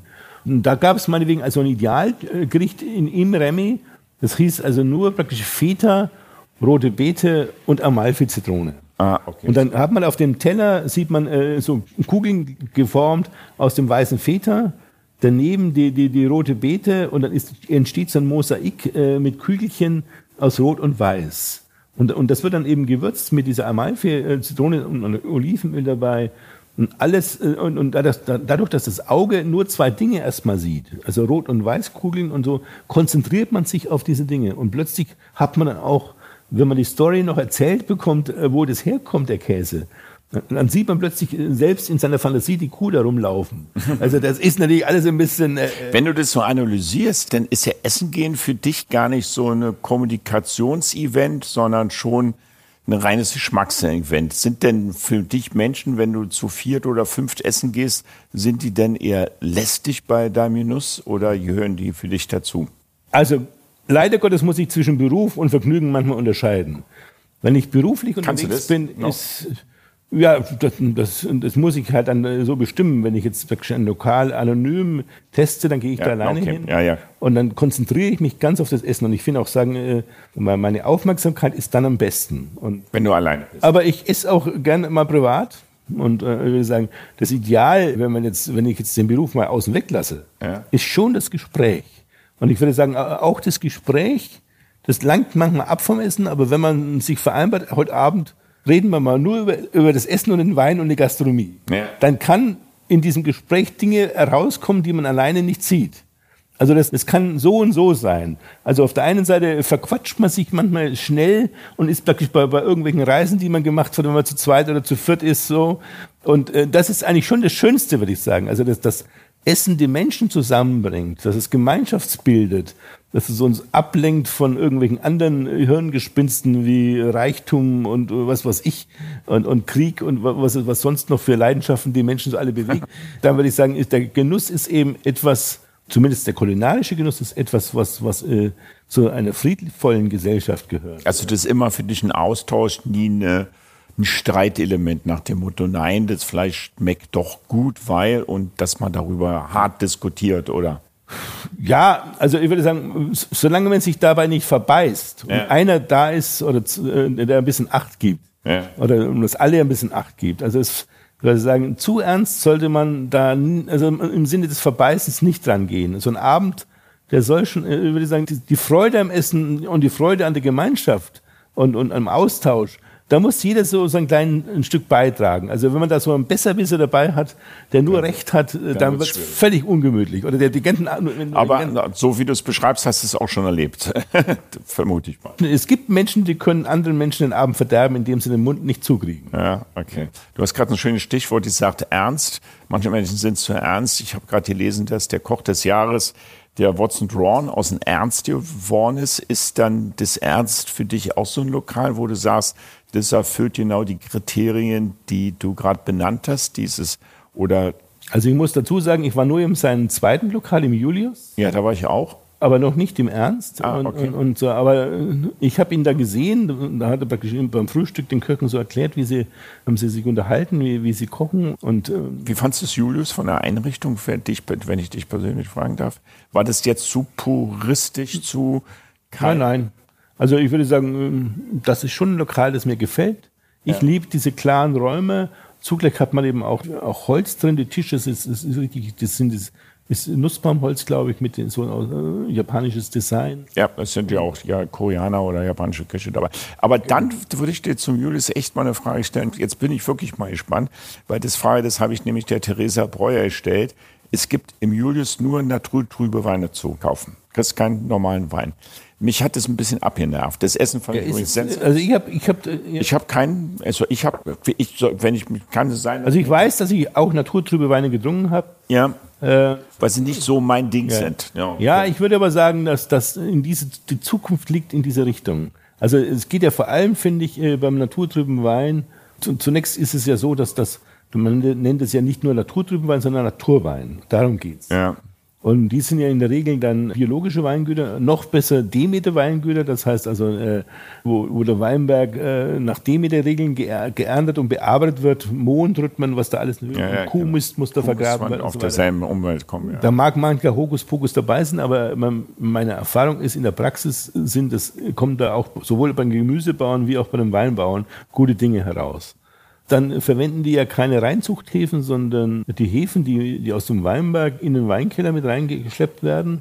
Also die an den Trauben haften, die, die Hefen, die sind in der Regel für mich äh, viel tiefer. Die haben tiefere, krautigere, kräuterreichere Noten und so weiter. Wenn man das zum ersten Mal sowas, so einen Wein trinkt, der spontan vergoren ist und der, der vielleicht nicht gefiltert wurde, der nicht geschwefelt ist, dann ist das ungewohnt, weil man das, weil man eigentlich diesen klaren Ton gewohnt ist. Aber wenn man sich ein bisschen dran gewöhnt, dann lernt man eine Tiefe kennen und eine Klarheit unter der, Klar unter der gewöhnlichen Klarheit, die einen fasziniert. Ich habe mit der Theresa Breuer gesprochen, die kennst ja das gut. Ich kenne sie auch persönlich. Und ja, eine sehr tolle Frau. Die hat ja noch eine ganz sedierte Meinung. Sie hat jetzt, sie ist Winzerin geworden, um den Wein zu keltern und wir bauen auf Hefe schon seit so und so vielen Jahren an und das ist auch für sie ein natürlicher Prozess, weil ja Hefe auch in der Natur vorkommt. Und für sie war das jetzt, und machen wir Klammer zu, ein Ausrufezeichen dahinter, eigentlich so eine, eine Erscheinung, die irgendwann wieder weg sein wird, so darüber. Weil aber kann man wahrscheinlich auch unterschiedlicher Meinung sein. Also, du suchst dir liebe Lokale, als dass du jetzt irgendwelche Ambitionen hast, selber ein Lokal aufzumachen. Ja, also äh, diese, diese, wenn man auf diese anfängliche Frage zurückgeht, warum ich denn von der Handwerksfamilie in die schreibende Zunft oder lesende Zunft kam, diese, dann habe ich erklärt, es ist ein zu starker Drang in mir, dieses Lesen und Schreiben, dieser Erkenntnisdrang äh, und auch dieses Schreiben, äh, das, das, das kann ich nicht mehr aufgeben und will ich auch nicht mehr ja. aufgeben. Und zugleich äh, schreibe ich ja über Dinge, die meine Handwerksberufe, die ich mal gelernt habe, betreffen. Also ich koche aber doch immerhin für mich selber und gelegentlich lade ich auch Gäste ein. Also pflege die, Kunst der Gastlichkeit und ich koche eigentlich, wenn ich in Berlin bin. Ich bin ja als Autor und Journalist oft auch unterwegs und so, aber wenn ich in Berlin bin und, und, und an einem Buch schreibe, was ich fast immer mache sozusagen, dann stehe ich mittags vom Schreibtisch auf, gehe in die Küche und koche fast jeden Tag. Und lädst du denn auch ein? Also ge gelegentlich am Wochenende dann. Also so. während der Woche ist es mir zu aufwendig, weil ja, da, da genau. geht zu viel Zeit verloren und es kommt zu viel Unruhe rein. Ja. Aber mm, wenn ich so alleine am Schreibtisch, dann schließe ich mich auch oft hermetisch ab, weil sonst kriegt man kein Buch zu Ende. Also ja, man muss da wirklich ja. so in, in, in, in, im Flow sein und das. Genau, man muss sich da wirklich. Also Kreierst also, du denn selber Speisen oder kochst du die danach? Ja, ich würde so sagen, äh, da kreiere ich schon meine, so meine, meine, meine ich halte es ohnehin für nötig, dass ein Koch irgendwann mal muss der Rezepte entwickeln, die seine Handschrift tragen. Ja. Und ich beschäftige mich jetzt an, an, über Jahrzehnte mit dem Essen und mit dem Trinken hm, und, und habe Produkte, äh, gute Produkte bei Bauern und, und, und, und bei Köchen kennengelernt, habe mich zugleich intensiv auch mit Ernährungswissenschaft und Medizin, also was, was Ernährung anbelangt, äh, befasst und, und frage mich immer, wie soll man heute eigentlich genau kochen? Vielleicht noch genauer gesagt, wie kocht man, wenn es nur eine halbe Stunde dauern darf? Mhm. Wie macht man etwas Gutes, wo man, wo man sagt, jetzt gehe ich um zwölf oder um ein Uhr vom Schreibtisch weg und gehe in die Küche? Und äh, wie kann ich jetzt was hinzaubern, was mir jetzt keine ein, zwei Stunden Zeit kostet? Mhm. Und so, und, und äh, also mein, mein Maßgabe ist immer, es darf nicht länger als eine halbe Stunde dauern. Das ist mein persönlicher äh, Maßgabe und ich denke mir dann immer oft, ich bin der Kaiser von China, so gut schmeckt mir das. Da drängt sich natürlich eine Frage auf. Ne? Das, das drängt sich förmlich auf. Wann kommt ein Kochbuch von dir raus? Das ist ja schon, sind ja schon zwei rausgekommen. Okay, dann sind die an mir vorübergerutscht. Also Sorry, der, ist, der schlechten Recherche, ja. Eines ist ja diese Kolumne, das ist eine FAZ-Kolumne aus dem Jahr 2001 gewesen, das ist dann 2002 bei Klett Cotta erschienen. Aber es gibt es auch heute noch als Taschenbuch im Inselverlag. Ja. Also Putterhuhn und Petersilie heißt das. Aber das Entwickelte ist dann das, dieses Kochbuch Naturnahe Küche nennt sich das. Und ich würde sagen, meine Küche ist die naturnahe Küche in, ein, in zweierlei Sinn naturnah.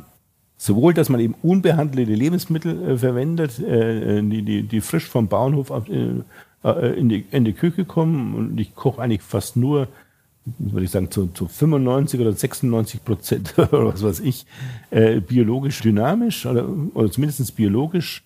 Äh, und, und das andere ist äh, naturnah, so, was ist gesund? Was tut man im Körper gut? Äh, und, und das läuft ein bisschen so auf das Flexitarische hinaus. Also, also ein bisschen Feng Shui, was, was, was, was feuert und was. Da, ja, ja so da kenne ich mich nicht so gut aus, sondern ja. das ist eher so westliche Medizin. Aber die, ja, okay. die baut ja mittlerweile auch die, die, die Weisheiten der, einer traditionellen östlichen Küche in ihr System mit ein. Aber Fleisch ist kein Problem für dich, oder?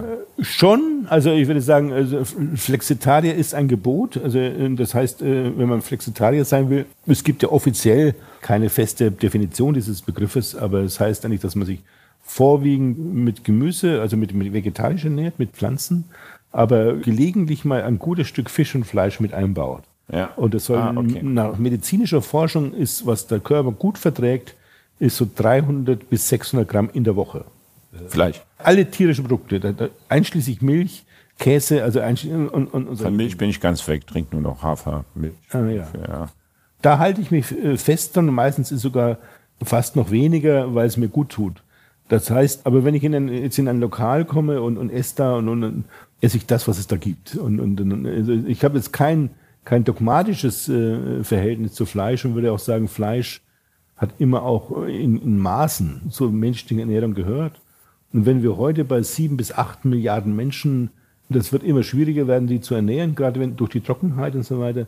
Da muss man auch Flächen nutzen, die für den Ackerbau nicht geeignet sind. Und da muss ich dann Kühe draufstellen. Oder man stellt künstliches Fleisch her, wie es ja gerade immer mehr. Ja, das, das geht schon wieder in diese industrielle Richtung hinein. Absolut. Das, das gefällt mir gar nicht.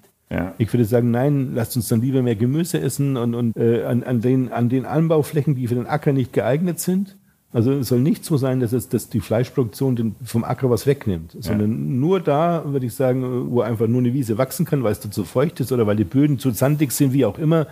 Das muss man nutzen, um, dann lässt man Tiere grasen, ob das Schaf ist oder, oder Rind. Und Milch, gerade diese, diese, diese fermentierten Milchprodukte wie, wie Joghurt, die sind ja, die auch die Laktose abbauen, die, die, das ist noch wesentlich besser verträglich als die Milch selbst. Käse ist ja auch etwas Fermentiertes. Das, das sollte man auf jeden Fall pflegen, das gehört zum Kreislauf dazu.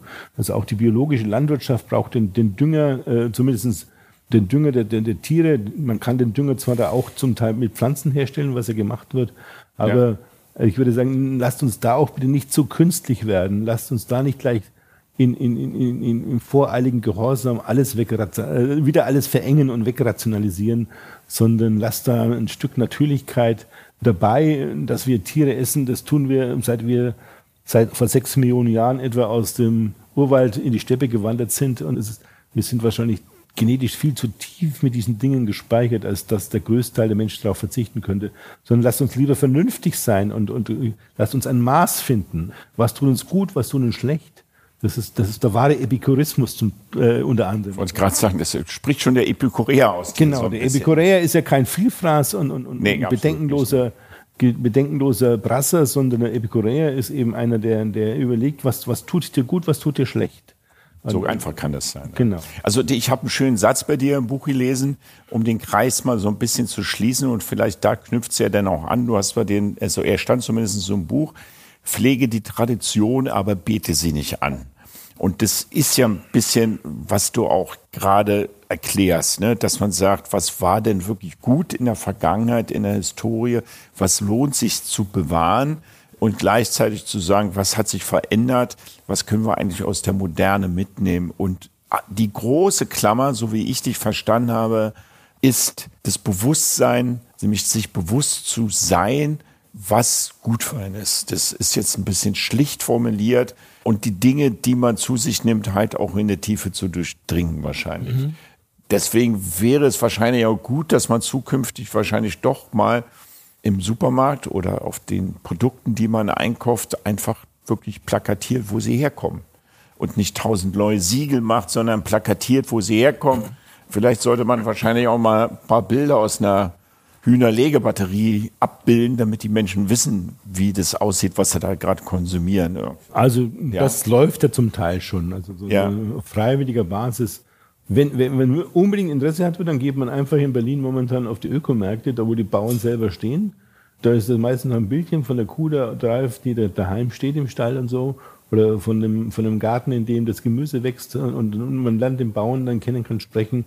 Also wer will, hat die Möglichkeit heute, und, und, und ich kaufe nur so ein. Ja. Also ein Supermarkt sieht mich meistens nur, wenn ich von irgendeiner Reise nach zum 12 oder nach zum, oder nach zum 10 nach Hause komme und ich weiß, der, der Supermarkt hat noch bis um 12 auf bei mir um die Ecke. Ah, okay. Und dann kann ich mir, dann kaufe ich mir da eine Milch, aber das ist die Ausnahme. In der Regel kaufe ich meine Dinge alle eigentlich auf einem Bio-Wochenmarkt ein und, und äh, in der Markthalle in, in, ist aber nicht jedem vergönnt. Das muss man denn auch mal so sagen. Die Masse der Menschen wirst ja. jetzt nicht über Biomärkte oder Wochenhalle. Ja, langsam, langsam, langsam. Es ist ja so, äh, es ist immer die Frage, wenn man, wie viel Geld hat man zur Verfügung, um auszugeben? Ja. Und für was gebe ich es aus? Mhm.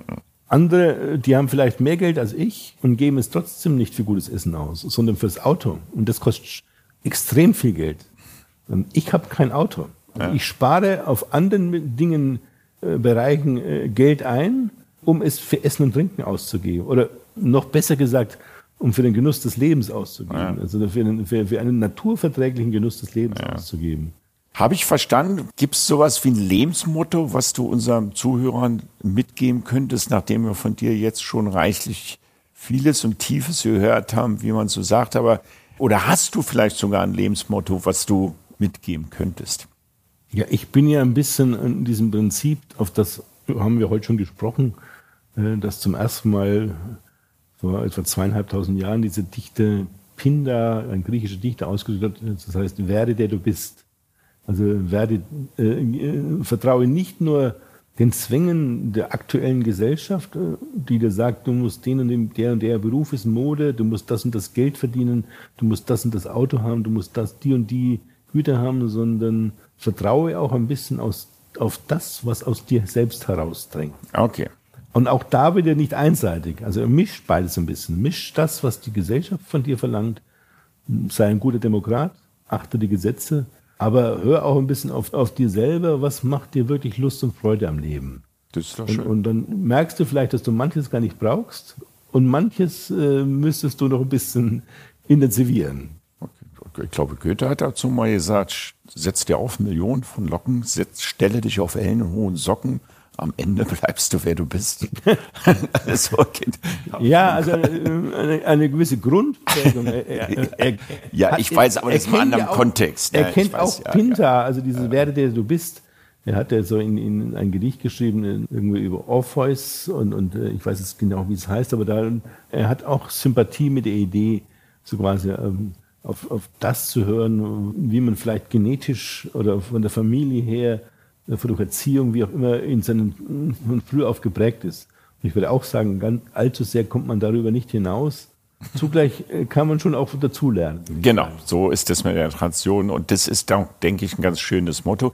Ist nicht einfach gelebt, sage ich, aus eigener Lebenserfahrung heraus, herauszufinden, was man wirklich will, was man ist weil Prägung und andere Sachen spielen ja da auch noch eine Rolle und die Umwelt und die Mode und welche ganzen Zwänge auf einen eindringen. Es ist aber sehr entscheidend im Leben, dies zu suchen, um auch sowas wie Zufriedenheit im Alltag oder sogar, wenn es gut läuft, Glück zu empfinden. Das glaube ich schon.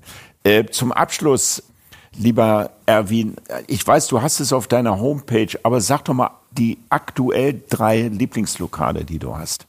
Ja, die sind im Laufe des Gesprächs hier in Berlin vorgekommen. Genau. Marco Müller, also, wenn, wenn, wenn, wenn, ich das, das, absolute Highlight, würde ich sagen, ist, dass ich schon eine, in, der, in der Hochküche wäre es das, das Rutz von, von Marco Müller. Dann so auf dieser mittleren Ebene, würde ich sagen, ist es so mittleren bis gehobenen Ebene ja. ist es das Remy äh, im, im Surkamp-Haus. Und äh, dann gibt es in, in Kreuzberg, so auf der Volksebene, das ein, ein chinesisches Lokal, das heißt Chang Kong Noodles. Das ist eine Millionenstadt in China, Changkung Noodles. Ah, das in der Reichenberger Straße ist das. Und die haben für mich auch so eine moderne Idee entwickelt, dass man nur ein einziges Gericht hat. Zumindest ein Hauptgericht. Das, das hört sich aber spannend an, gerade was das, du sagst. Das ja. wird ein bisschen variiert. Und dann hat man eben, dadurch, dass sie nur ein Gericht machen, können sie ihre ganze Arbeitskraft dem widmen. Das heißt, sie, sie machen einen eine traditionelle Nudel, die einigen Aufwand bedeutet und einiges handwerkliches Können verlangt. Aber diese Nudeln ist, die Nudel ist zum Hinlegen. Und dann Mit machen Glutamat oder Glutamat? Bitte? Mit Glutamat. Also ich, kann ich nicht sagen. Es hat, äh, es gibt. Schmeckst du das nicht Glutamat? Ich na, es hat es, für mich kein Glutamat gehabt. Ich, ja, aber okay. ich möchte jetzt nicht die, die Hand ins, ins Feuer legen. Ja. Es hat einen ganz naturreinen Geschmack. Sie machen dann, also zu den Nudeln machen sie ein, ein, ein Ragout also das eine, das Haupt ist, ist so mit, mit Schwein, das, das Ragout wird ein bisschen variiert. Aber es ist immer derselbe Ansatz mit Gemüsen und Tomaten und so weiter und Chili und, und, und zum Teil, also das Hauptgericht ist, äh, Haupt ist da immer auch äh, Schweinefleisch mit dabei, also so durchgedrehte äh, Links. Aber die Idee, dass man sagt, wir kommen weg von dem Tausenderlei. Und, äh, Im Übrigen, du hast mich ja gefragt beim Lokal, ob man da so Kriterien hat, ob man reingeht oder nicht. Also wenn ich beim Lokal eine große Speisekarte sehe, dann drehe ich mich schon wieder um. Ja. Weil das kann nicht frisch gekocht sein. Ja, ja. Da muss also, Convenience Am besten, sein. wenn noch Nummern an der rechten genau. Seite stehen. Ich finde es sehr modern, dass man, dass, dass man nur noch ein Menü hat und ein paar vielleicht Gerichte, die beliebt sind so und, und nicht mehr als zehn. und so, aber das so. Ich finde es auch schön, ich hasse das, so eine große Speisekarte ja. zu lesen. Ich bin dann immer erschlagen. Man ja. will, dass in diese vielerlei, das, das, das passt nicht mehr in unsere Zeit. Die nachhaltige, äh, eine, eine Epoche der Nachhaltigkeit hat zehn Gerichte. Ja. Da kann man sorgsam mit den Produkten umgehen, hat man wenig Abfall, da muss wenig weggeschmissen werden, das, da kocht man so viel, wie man am Tag braucht. Und am nächsten Tag fängt man wieder an. Und nichts, kommt nicht mehr so viel ins Kühlhaus, wird nicht mehr so viel kaputt und so weiter und so fort. Aber wenn man sagt, okay, aber lasst uns mal versuchen, auf der Volksebene etwas zu machen, was nicht allzu viel Geld kostet, aber trotzdem fürstlich schmeckt, dann ist man bei diesen Nudeln. Ja. Also bei diesem Nudelgeschäft in der, Reichenauer Stra in der Reichenberger Straße. Das wird mein nächster Tipp, auf, wird mein nächster Besuch gastronomisch sein, äh, die ich besuchen werde. Habe ich, das werden wir auch verlinken und bei uns in, in den äh, Show Notes sozusagen. Das, das werde ich auf Fall, alle Fälle besuchen. Ich bin ein großer Fan der asiatischen Küche. Ich habe ja ein asiatisches Restaurant, das Nu in der Schlüterstraße, 20 Jahre mhm. gut erfolgreich betrieben. Bin ja auch ein großer Japan-Fan, von daher in dem Fall Chinesisch werde ich da auf äh, alle Fälle vorbeigehen. Ja, äh, Erwin, dann sind wir schon am Ende. Schon ist gut. Schon ist gut. äh, für alle, die es nochmal zu unsere Zuhörer, wir haben am äh, 15. August kommt dein Buch unter den Linden raus. Ja. Alle. Es kann sich ge gegebenenfalls nochmal um einen Monat verschieben. Also das ist, weil, weil verschiedene Leute, die an der Produktion des Buches teilgenommen sind, sind kurioserweise jetzt Corona krank ah, geworden. okay, alles klar. Also von daher, man versucht es jetzt äh, am 15. August zu bringen, so steht's auch, ist es auch angekündigt. Aber es kann sein, dass Corona da jetzt die Sache ein äh, paar Tage nach hinten schiebt. Äh, vielleicht um, um vier Wochen nach hinten. Wir haben es immer so, dass wir dann zum Abschluss unseres Podcastes dann ganz gerne eine Verlosung machen. Die Theresa Breuer hat dann irgendwie zwei, drei Flaschen Wein gegeben. Oder wir haben ein paar freie Tische bei Arjen Schiff gerade bekommen. Wärst, wärst du dann auch so nett, ein, zwei Bücher signiert unseren Zuhörern zu verlosen? Machen wir das? Das heißt, wenn du das tun würdest, wäre das großartig. Ich würde immer sehr gerne angenommen, weil viele Zuhörer, denke ich, von uns werden jetzt neugierig auf dein Buch gekommen sein, weil es halt, ich hätte, als ich das Buch gelesen habe, ich sag's dir ehrlich, unter den Linden, hätte ich es wahrscheinlich nicht in, in die Hand genommen. Ja, wenn mich der Titel jetzt so ja, unter den Linden, so als klassischer Berliner, was soll ich jetzt, jetzt bin auf dem Kudamm groß geworden, was soll ich jetzt unter den Linden lesen? Aber ähm, auf Vorgespräches unseres Podcasts habe ich es mir natürlich äh, durchgelesen und fand es wirklich inspirierend. Also inspirierend dahingehend, wie du es geschafft hast, über die Historie zu der modernen und zu unserer heutigen Zeit diese, wie wir sagten, Tradition und, und Gegenwart zu verbinden spannend geschrieben, sehr informativ geschrieben. Also wer eine Affinität für Berlin hat und ein bisschen Liebe für die Stadt, sollte sich dieses Buch äh, in einer ruhigen Stunde mit Genuss und Zeit äh, nehmen, um dieses Buch zu lesen. Ja. Hast du eine Frage, die unsere Zuhörer beantworten müssen können? Quizfrage heißt das Thema. Dö, dö, dö, oh Gott, fällt mir jetzt gar nicht, bin jetzt, fällt mir jetzt gar nichts ein. Stell doch du eine Frage, du kennst das eins. Ja, mir würde so eine einfallen, das hatten wir vorhin erwähnt. Welche Slogan hat Nietzsche damals rausgehauen zum, bei der Entstehung der Moderne? Habe ich vorhin einmal genannt. Kannst du dich daran erinnern? Ja, ich kann mich erinnern. Ja, gut, dann sollen sich unsere Zuhörer auch daran erinnern und dies sollen sie dann gerne reinschreiben. Erwin, ich danke dir fürs Gespräch. War doch ein bisschen länger, aber ich fand es sehr informativ, weil man kann von dir doch echt viel lernt, was das Bewusstsein und wie man einkauft und wie man lebt und wie man in seiner Balance bleibt, wahrscheinlich geistig und seelisch, um ein zufriedener Mensch zu sein. Und den Eindruck machst du mir. Danke fürs Gespräch, lieber Herr. Ich danke auch. Hat mir groß, war Vergnügen für mich.